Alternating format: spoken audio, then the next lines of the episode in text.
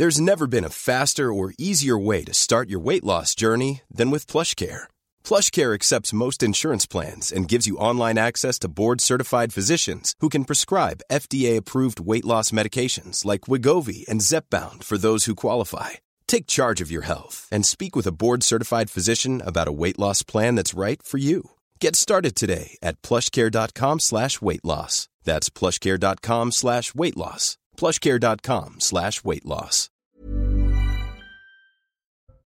Faut-il craindre une nouvelle grève à la SNCF dans les prochains jours? Le syndicat Sudrail met la pression sur les dirigeants du groupe alors que 150 000 voyageurs n'ont pas pu prendre leur train ce week-end. Le meurtrier présumé d'Éric Masson est jugé à partir de ce lundi, trois ans après la mort du brigadier, abattu en plein jour sur un point de deal à Avignon. Reportage sur les enjeux du procès dans ce journal. Des médecins cubains attendus à l'hôpital de Guingamp. Objectif faire face au manque de personnel dans l'établissement de santé. À l'initiative de ce projet, le conseiller municipal de la ville. Vous entendrez ses arguments dans cette édition. Et puis Lula accuse Israël de génocide à Gaza alors que l'offensive de Tzal sur Rafah est imminente. Le premier ministre de l'État hébreu Benjamin Netanyahou a tenu à lui répondre.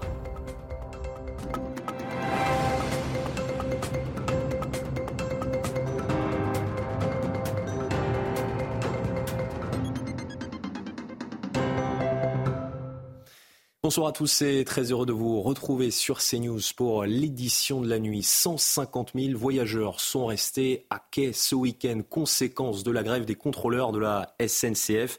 Une grève qui a pris fin ce dimanche soir. Le trafic devrait reprendre normalement ce lundi.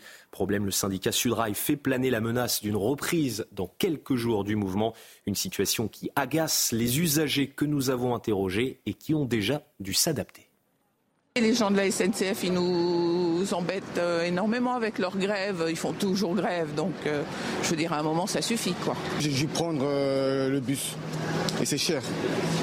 C'est cher le bus et c'est compliqué. C'est inadmissible, exactement, inadmissible. Ils font des grèves pour rien, on ne sait pas pourquoi. Ils font des grèves, ça perturbe tout le monde. Il y a des personnes qui vont travailler, qui vont voir leurs enfants et c'est un problème pour tout le monde. Ils pensent pas à nous, ils, ils pensent n'importe comment et c'est pas bon. Alors vous faites peut-être partie de ces voyageurs qui n'ont pas pu prendre leur train ce week-end en raison de la grève des contrôleurs de la SNCF. Le groupe assure que tous les voyageurs impactés ont été remboursés, mais comment demander ce remboursement ou échanger son billet? Mode d'emploi avec Sarah Varny. Si votre train a été supprimé, vous pouvez obtenir un remboursement à 100% de votre billet. Il suffit pour cela de vous rendre sur l'application ou le site SNCF Connect et d'annuler votre billet de train. La procédure de remboursement intégrale est immédiatement lancée. Vous recevrez les fonds sous deux à trois jours. Si vous souhaitez plutôt échanger votre billet sans frais, la démarche est similaire, mais cliquez alors sur l'option Échanger, puis choisissez votre nouveau trajet.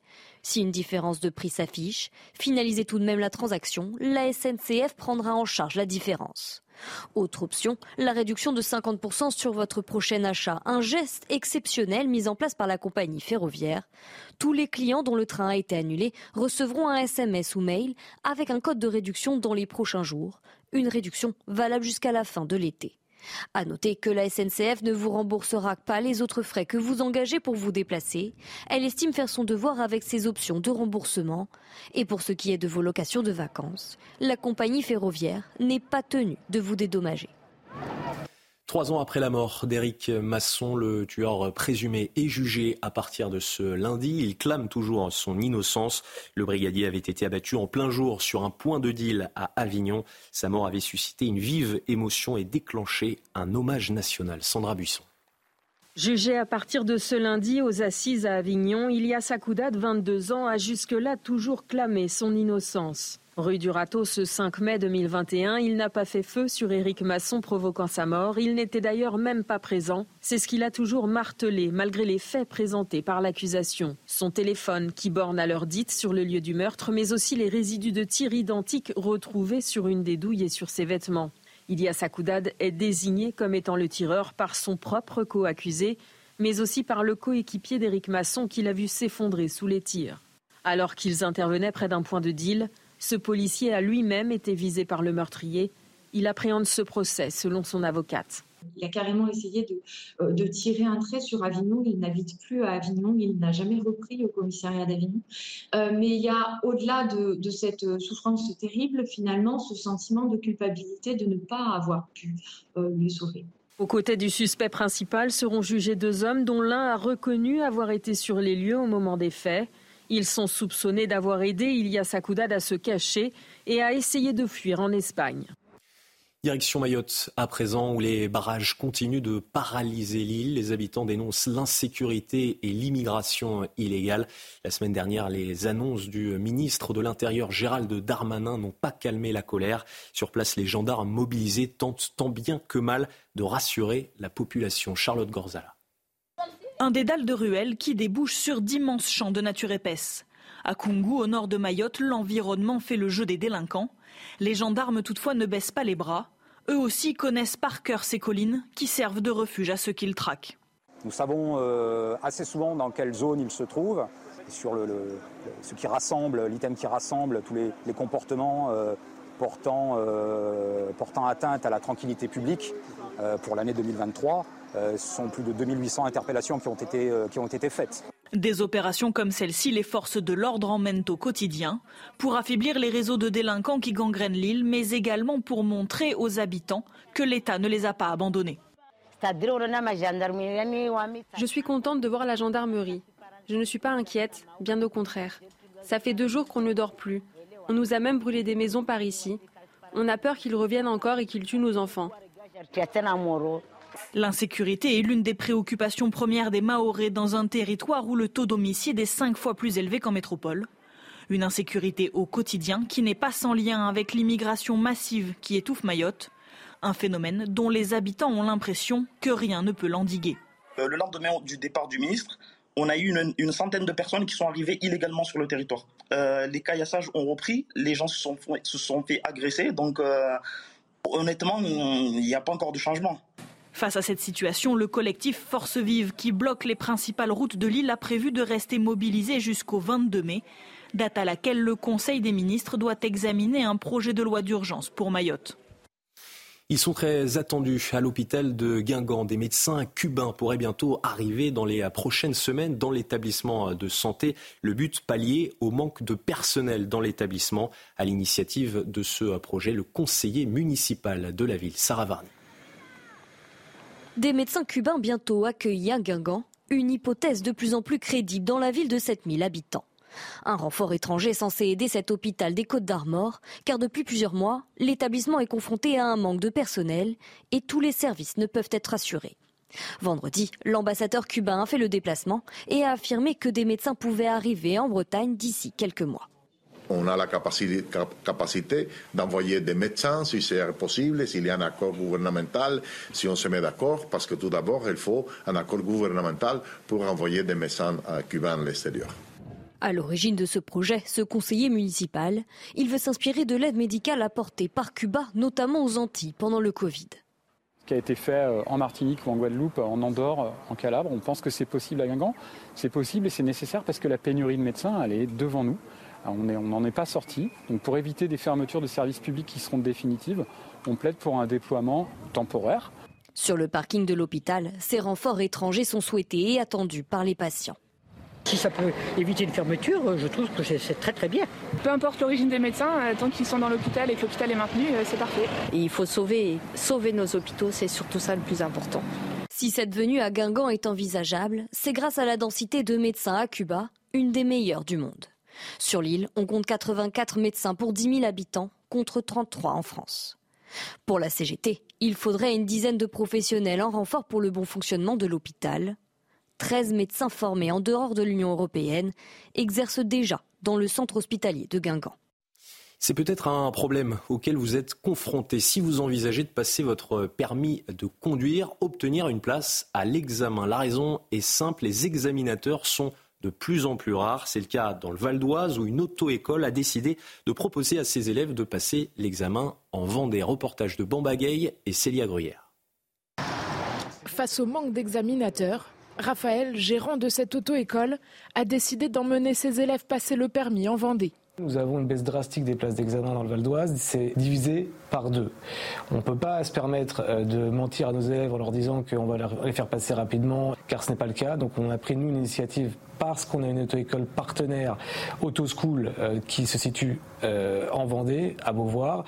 on a décidé donc, de, comme on a plus de places là-bas, de partir quatre jours fin mars en Vendée. Une initiative qui coûte 750 euros à chaque élève. Mais dans ce prix, 10 heures de conduite sont comprises, ainsi que le voyage, l'hébergement et le passage de l'examen. Rose, qui a déjà passé une première fois le permis, fait partie du voyage. Je pars en Vendée du coup fin mars parce que il euh, n'y a pas de place en fait euh, euh, ici dans le Val d'Oise. sinon je devrais attendre jusqu'à juin. Dans le prix, ça revient au même que si que si je faisais que si je faisais pardon euh, euh, les, euh, mes heures normales dans une auto-école dans le Val d'Oise. L'expédition tient à cœur à Raphaël, même si cela l'oblige à fermer boutique pendant quatre jours. Une fermeture qui risque de lui faire perdre du chiffre d'affaires. Le salon de l'agriculture ouvrira ses portes ce samedi, quelques semaines seulement après le mouvement de contestation dans le pays. Mais les professionnels du secteur continuent de maintenir la pression sur le gouvernement, car pour certains, boucler les fins de mois s'avère très compliqué. Exemple en Gironde, chez cet éleveur laitier. Un reportage d'Antoine Estève. Alain élève 80 vaches laitières et des veaux destinés à la boucherie. Il a toujours eu du mal à boucler les fins de mois. La crise agricole l'inquiète. Selon lui, les agriculteurs doivent reprendre leur avenir en main. Les prix ne sont pas fixés par nous, mais ils sont fixés par toujours l'industriel à qui on vend. Donc moi, c'est en l'occurrence, c'est ma coopérative, mais j'ai un droit de regard si on va par là. Mais si on veut que le système fonctionne, si moi éleveur, j'ai pas une petite rentrée d'argent, euh, je vais finir par arrêter comme beaucoup. Pour survivre, Alain est obligé de faire de la vente directe. Sa mère travaille toujours avec lui sur l'exploitation sans relâche. Sa retraite, elle la passe dans les tables. C'est du 1er janvier au 31 décembre, ça ne change pas. Pas de vacances, pas de week-end, jamais. C'est la traite deux fois par jour, euh, le fumier deux fois par jour, tant qu'elles ne vont pas dehors. La solution pour ces petits éleveurs, ce serait un réajustement des prix. Quelques centimes de plus sur chaque litre de lait suffirait à les sauver. Que le prix soit à sa juste valeur, mais il faut juste donner 5 centimes de plus. Hein. Il y a toujours quelqu'un qui fera moins cher que moi, ça c'est sûr. Mais soit on fait une méthode industrielle ou semi-industrielle avec des gros troupeaux, ou soit on est des petits élevages, on essaye d'entretenir la nature, mais ça coûte. Si le secteur s'enfonce un peu plus dans la crise, Alain pourrait tout vendre et se reconvertir dans un domaine moins dépendant des lois du marché. En cette période des vacances d'hiver, de nombreuses stations de ski sont privées de neige cette année, conséquence des températures particulièrement clémentes ces derniers jours. Alors certains vacanciers friands de sport d'hiver prennent de la hauteur et se tournent vers des stations en haute altitude, mais cela engendre parfois une surfréquentation. Reportage à l'Alpe d'Huez de Corentin Brio. Un mot revient avec insistance cette année sur les pistes de l'Alpe d'Huez, l'attente. Sur le chemin des remontées mécaniques, il faut s'armer de patience. C'était plein, la station était pleine. Hein. Dès que pas possible ici, 45 euh, euh, minutes minimum pour monter au pic blanc. Le manque de neige dans les stations de basse altitude ont obligé les vacanciers à remonter et à se tourner vers la station des Alpes du Nord, qui affiche désormais des taux de remplissage supérieurs à 90% le, dérèglement climatique nous touche aussi. Et on est par là même inquiet. Inquiet pour d'abord euh, nos amis qui sont un peu plus bas, mais inquiet aussi pour nous parce que cet impact-là, il, arrive progressivement vers nous. Mais l'inquiétude est aussi présente sur le long terme, avec la nécessaire problématique du dérèglement climatique qui va s'amplifier au fil des années. La chaleur va augmenter, la montagne sera un refuge climatique. Donc c'est un refuge climatique. Si pour le moment elle est épargnée, l'Alpe d'Huez se sent tout aussi concernée que ses concurrentes. Dans 10 ans, dans 15 ans, dans 20 ans, dans 25 ans, c'est quoi? Qu'est-ce qu'on va être? Et donc tout le travail qu'on a à faire nous, c'est d'imaginer, de prendre les risques qu'il faut, parce que c'est toujours ça, innover c'est risquer, et de dire bah, voilà, comment on va être capable de pouvoir continuer d'accueillir et jusqu'où on pourra accueillir un nombre de clients. Et aujourd'hui on ne l'a pas encore. Le calcul il n'est pas très clair. Mais à un moment, on aura effectivement un moment on dira stop. Pour pallier le trop grand nombre de touristes, des accords avec des stations au chômage technique ont été conclus, avec notamment une vingtaine de moniteurs de ski arrivés en renfort pour les vacances scolaires. Dans l'actualité internationale, les perspectives de cesser le feu dans la bande de Gaza s'éloignent de plus en plus. Le Qatar, pays médiateur depuis le début de la guerre, fait part de son pessimisme. Le Premier ministre israélien Benjamin Netanyahou se dit lui déterminé à mener une offensive terrestre à Rafah où 1,4 million de personnes sont présentes. Harold Iman fait le point sur la situation. Benjamin Netanyahou maintient son but, la victoire absolue, comme il dit, sur le Hamas, c'est-à-dire la restitution des otages pendant une trêve technique, puis la reprise des combats jusqu'à la destruction du groupe terroriste. Le Hamas, lui, veut un cessez-le-feu total, le retrait de l'armée israélienne de toute la bande de Gaza et des négociations pour les otages. Insensé, selon Benjamin Netanyahou et les États-Unis sont d'accord. Mais une offensive israélienne sur Rafah, dans, le sud de la bande de euh, Gaza, effraie la communauté internationale qui tente sans succès aucun d'infléchir Benjamin Netanyahou. Car l'on craint encore une grave crise humanitaire. Les Gazaouis sont 1,4 million dans cette zone de Gaza, dont 1 million sont déjà des déplacés de l'intérieur de la bande. Donc, où pourraient-ils partir? Netanyahou euh, leur offre une, un corridor sécurisé, mais il n'y croit guère et on ne sait pas précisément vers où ils iraient. C'est le grand flou. Enfin, l'Égypte aurait aménagé un enclos de 25 kilomètres carré le long de la frontière entre la bande de Gaza et l'Égypte. Cela serait pour accueillir temporairement des Palestiniens. Le président égyptien Al-Sisi refuse l'asile à tout Palestinien. Alors que la guerre se poursuit dans la bande de Gaza, Lula accuse Israël de commettre un génocide. Le président brésilien a même établi un parallèle avec l'extermination des Juifs par le régime hitlérien durant la Seconde Guerre mondiale. Le dirigeant de 78 ans avait pourtant qualifié d'acte terroriste l'attaque du Hamas le 7 octobre dernier. Le Premier ministre israélien Benjamin Netanyahou a rapidement répondu. On écoute les deux hommes. Ce qui se passe dans la bande de Gaza n'est pas une guerre, c'est un génocide. Ce n'est pas une guerre de soldats contre des soldats, c'est une guerre entre une armée hautement préparée et des femmes et des enfants. Ce qui se passe dans la bande de Gaza avec le peuple palestinien ne s'est produit à aucun autre moment de l'histoire. En fait, cela s'est déjà produit lorsqu'Hitler a décidé de tuer les juifs. Aujourd'hui, le président du Brésil, en comparant la guerre d'Israël à Gaza contre le Hamas, une organisation terroriste génocidaire, à l'Holocauste, a déshonoré la mémoire des 6 millions de juifs assassinés par les nazis et a diabolisé l'État juif comme l'antisémite le plus virulent. Il devrait avoir honte. Allez, restez bien avec nous dans un instant, le journal des sports. Et on commence ce journal des sports avec du football et le championnat de France de Ligue 1 qui se poursuivait ce dimanche. À Brest a dominé Marseille un but à zéro lors du dernier match de la 22e journée. Pourtant réduit à 10 après l'exclusion de Steve Mounier. Les Bretons n'ont rien lâché. C'est Pierre Lesmelou qui offre la victoire dans les dernières minutes du match. Brest profite de cette victoire pour prendre la deuxième place du classement. Marseille enchaîne un septième match sans victoire et plonge dans la crise. Allez, on va regarder justement le classement. Après les deux tiers du championnat, le PSG est solide leader avec 13 points d'avance justement sur Brest. Derrière la course à l'Europe est plus serrée que jamais. Dans la deuxième partie du classement, Lyon continue sa remontée. Clermont et Metz occupent les places de relégables. Nantes, celle de barragiste.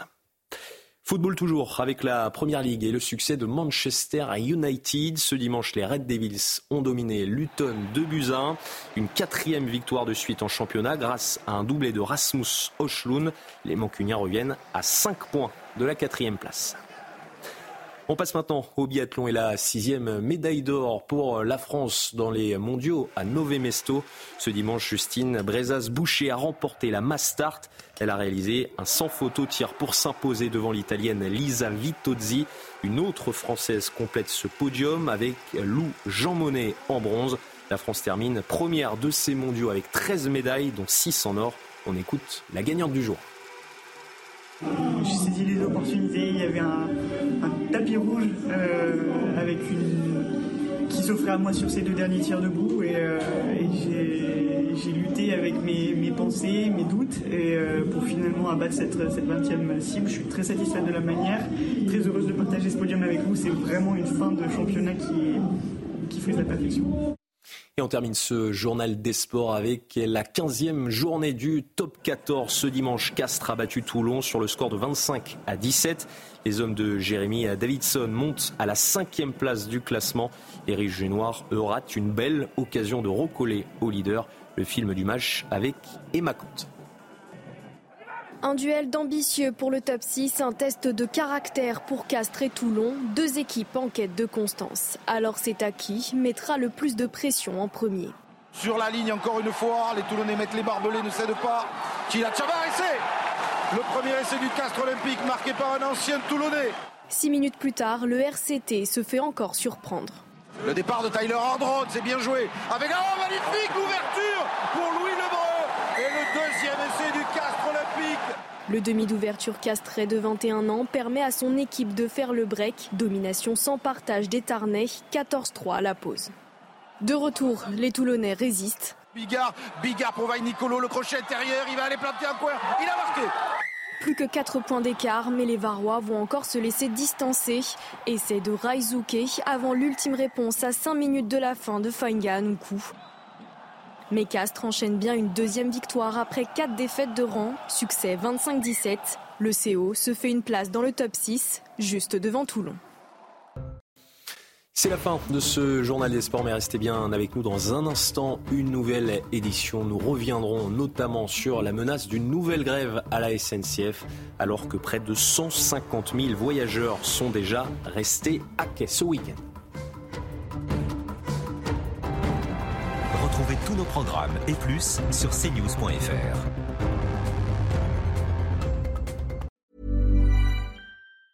Hey folks, I'm Mark Marin from the WTF podcast and this episode is brought to you by Kleenex Ultra Soft Tissues your ally to help tackle your allergy symptoms this season. I love the change of seasons, but nobody loves pollen and all those other things floating in the air that make you sneeze during this nice weather. Kleenex Ultra Soft tissues are hypoallergenic and allergist approved. So fight back against watery eyes and runny noses without worrying about irritating your skin. For this allergy season, grab Kleenex and face allergies head on.